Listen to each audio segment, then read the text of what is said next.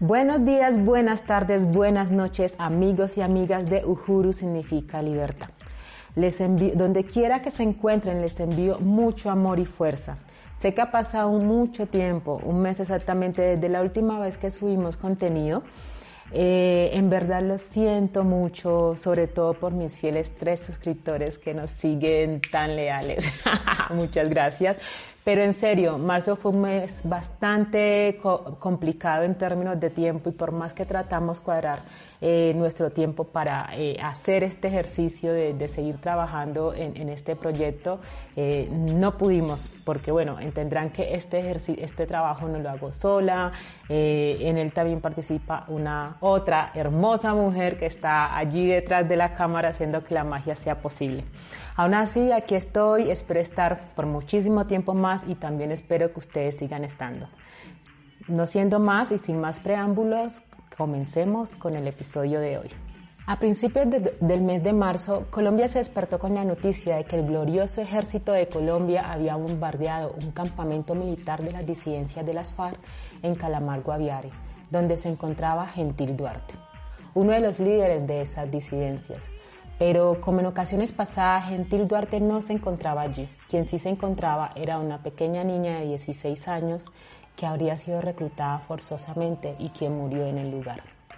Cabe resaltar que organizaciones de derechos humanos señalaron en, su momento que, que en el bombardeo habían muerto al menos 10 menores de edad, entre 14 y 17 años como ocurrió el pasado 29 de agosto del 2020 en otro bombardeo liderado nuevamente por el glorioso ejército de Colombia eh, para neutralizar a este líder de las disidencias de las FARC en San Vicente del Caguán. Pero como en esta ocasión Gentil tampoco eh, se encontraba allí, o por lo menos tampoco fue neutralizado como pretendía el gobierno, lo que sí ocurrió fue que al menos 14 menores, estos sí confirmados, murieron en el lugar. La misma historia, las mismas víctimas.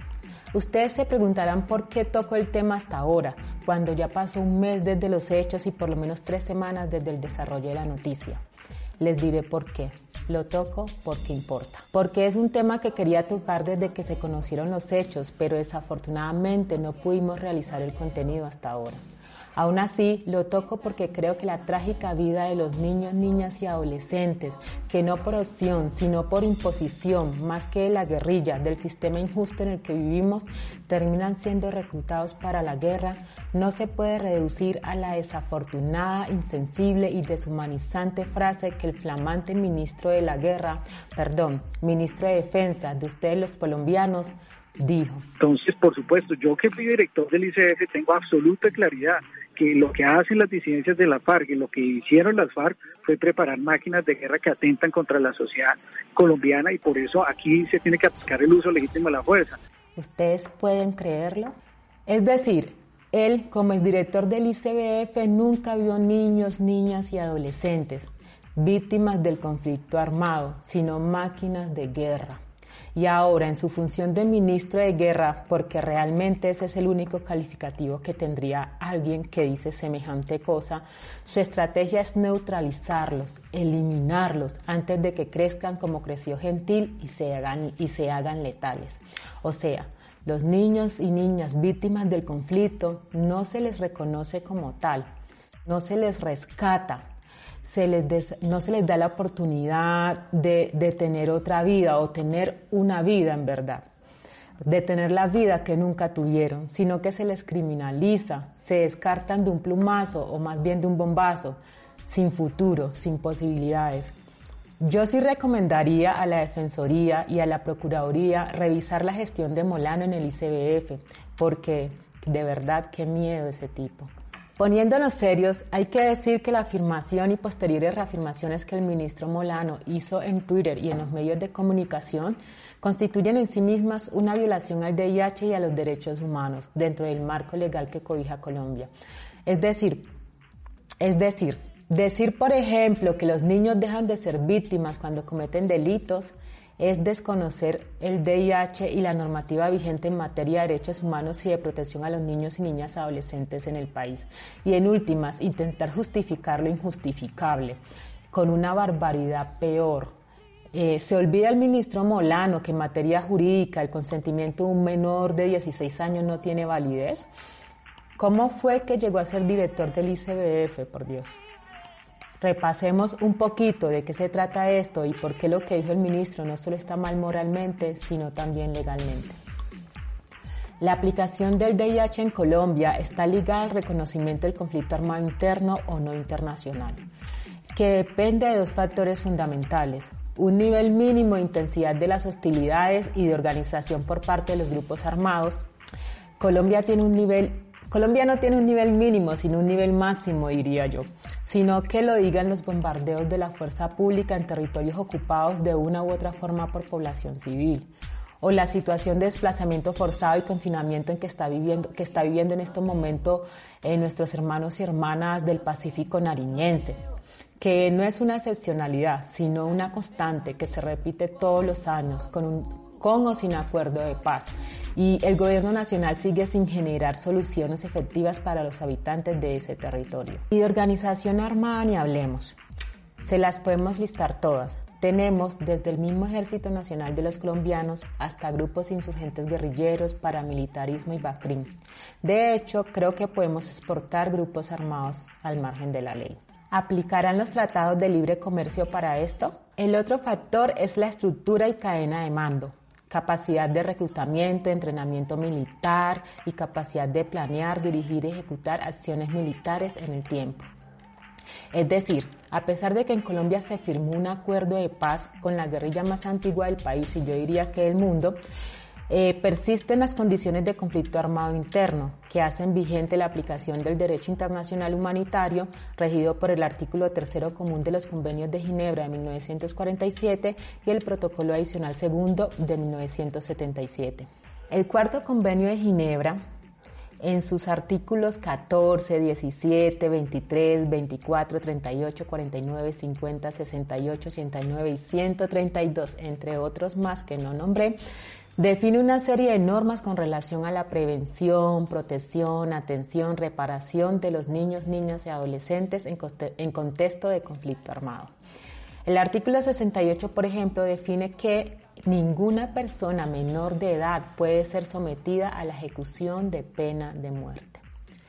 Y a pesar de que el Estado ejerce el uso legítimo de la fuerza a través de sus fuerzas armadas militares, cuando bombardea campamentos guerrilleros, Teniendo conocimiento de que se pueden encontrar menores de edad en el lugar, lamentablemente está cometiendo ejecución contra estos, lo que constituye una violación a los derechos humanos y un claro delito de lesa humanidad. Los convenios establecen que los menores de edad son personas de especial protección y por tanto su trato y cuidado debe, debe darse dentro de este marco legal y el protocolo adicional segundo de los convenios de Ginebra, en su artículo 4, establece de forma explícita que los niños menores de 15 años no serán reclutados en las fuerzas o grupos armados y no se permitirá que participen de hostilidades. Es cierto, la niña confirmada hasta el momento en el, en el bombardeo de Guaviare tenía 16 años. Eso le quita su estatus de niña eh, le niega su protección, especial su protección especial dentro del derecho internacional humanitario. Eh, eso dice entonces que podemos bombardearla. ¿Qué hay de su futuro, de sus, de sus posibilidades? Vieron, por ejemplo, el chat que publicaron sobre su diálogo con el profesor, donde ella manifestaba que, se, que quería seguir estudiando. Seguramente era una niña muy inteligente y con muchos sueños que, se le, que le fueron arrebatados de forma abrupta. El Estado colombiano está obligado a proteger a sus menores, no a exterminarlos antes de que se conviertan en máquinas de guerra. La prevención, la prevención consiste en cuidar de que caigan en manos de actores armados, proveerles salud, educación, vivienda, digna, alimentación y recreación para que puedan crecer en un ambiente de inclusión y de posibilidades de bienestar para su desarrollo, que los aleje del conflicto armado, Eh, no es prevención matarlos para quitarles la responsabilidad al Estado de lo que puedan ser o en lo que se puedan convertir. La política pública de prevención de reclutamiento y utilización de niños, niñas y adolescentes por parte de grupos armados organizados, eh, el COMPES 3673 de 2010, con relación a la obligación del Estado de garantizar entornos protectores para los menores, dice que a mayor garantía, goce efectivo de derechos y entornos protectores fortalecidos, menor será el riesgo de reclutamiento y utilización de esta población por parte de grupos armados. Y pues, por ese orden de, idea, hay mucha normativa interna que versa sobre la obligación del Estado de proteger a los menores tanto de reclutamiento forzado como en su condición de víctimas del conflicto. Toca mandar a leer al ministro Molano. Y es que en Colombia hay una gran desprotección de los menores de edad, además de reclutamiento forzado que sufren principalmente los niños, niñas y adolescentes campesinos, del cual hay cifras alarmantes. Según un informe presentado en octubre del 2020 por la Fundación Ideas para la Paz sobre reclutamiento forzado en menores, para el primer semestre del 2020, la organización Qualico reportó un boletín de eventos en donde se habían podido reclutar o vincular 190 niños y niñas y adolescentes en grupos armados. Es decir, después de la firma del Acuerdo Final de Paz y durante la primera ola de la pandemia del COVID-19, cuando se supone que los niños deberían estar más resguardados y protegidos por sus familias y por el Estado. ¿Qué pasó? ¿En qué se falló? Me atreveré a decir qué pasó y en qué les fallamos. ¿Pasó el hambre y les fallamos o más bien les falló el Estado en proveerles bienestar en un duro momento? Enfrentamos además una alta tasa de indigencia en los niños. Eh, hay muchos niños en situación de calle, en hogares de acogidas o niños que si bien tienen un núcleo familiar, permanecen en la calle trabajando, rebuscándose y sin posibilidad de una educación formal. La UNICEF y organismos competentes les llaman Street Children. En todo el mundo globalizado, capitalista, neoliberal, las tasas de Street Children son abrumadoras. Actualmente hay estimaciones que plantean que en todo el mundo habría más de 100 millones de niños y niñas y adolescentes en situación de calle. Eso obviamente incluye a Colombia. Además, menores que son utilizados como mulas, como herramientas para hacer inteligencia o vigilancia por los grupos de narcotraficantes en zonas fronterizas o territorios en disputa como Buenaventura o el Golfo Urabá. Jóvenes y niños que son masacrados por robar caña o estar departiendo durante un toque de queda, en fin, vidas que no importan, tanto literal como socialmente sin que haya una respuesta contundente del Estado para protegerlos. ¿Por qué?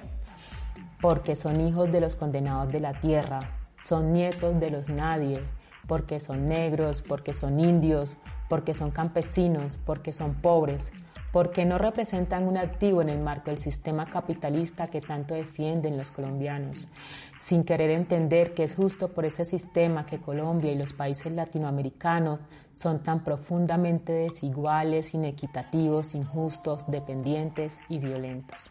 El Fondo de Naciones Unidas para la Infancia, o UNICEF, es el órgano de las Naciones Unidas que direcciona las políticas en torno al derecho y protección de todos y cada uno de los niños y niñas del mundo. Eso tan bonito no lo digo yo, lo dice el, eh, eh, lo dice el fondo o, UNICEF.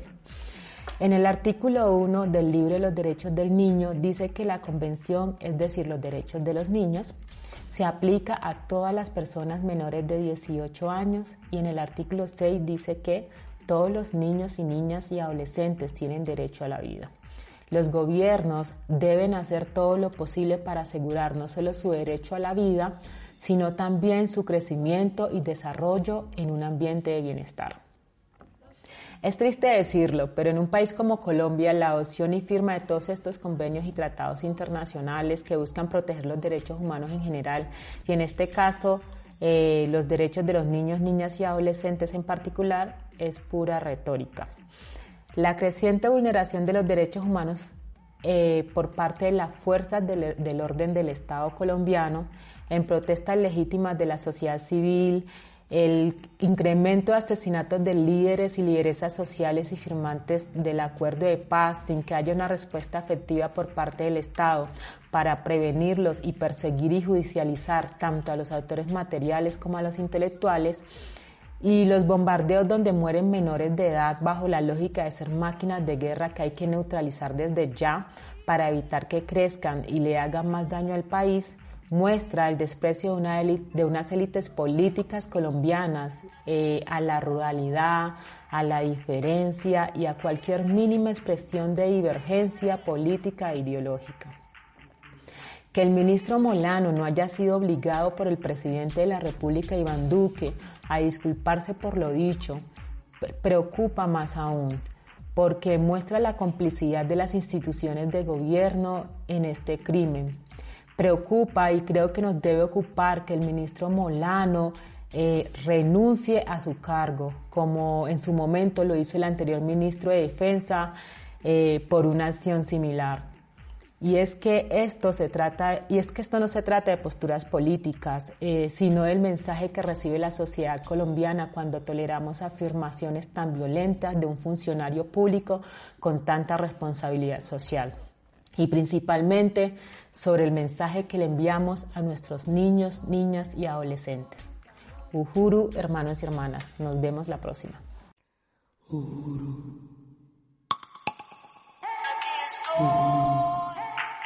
No olvides suscribirte a mi canal de YouTube, darle like a este video si te gustó y activar la campanita de notificaciones para que te enteres cada vez que subo nuevo contenido.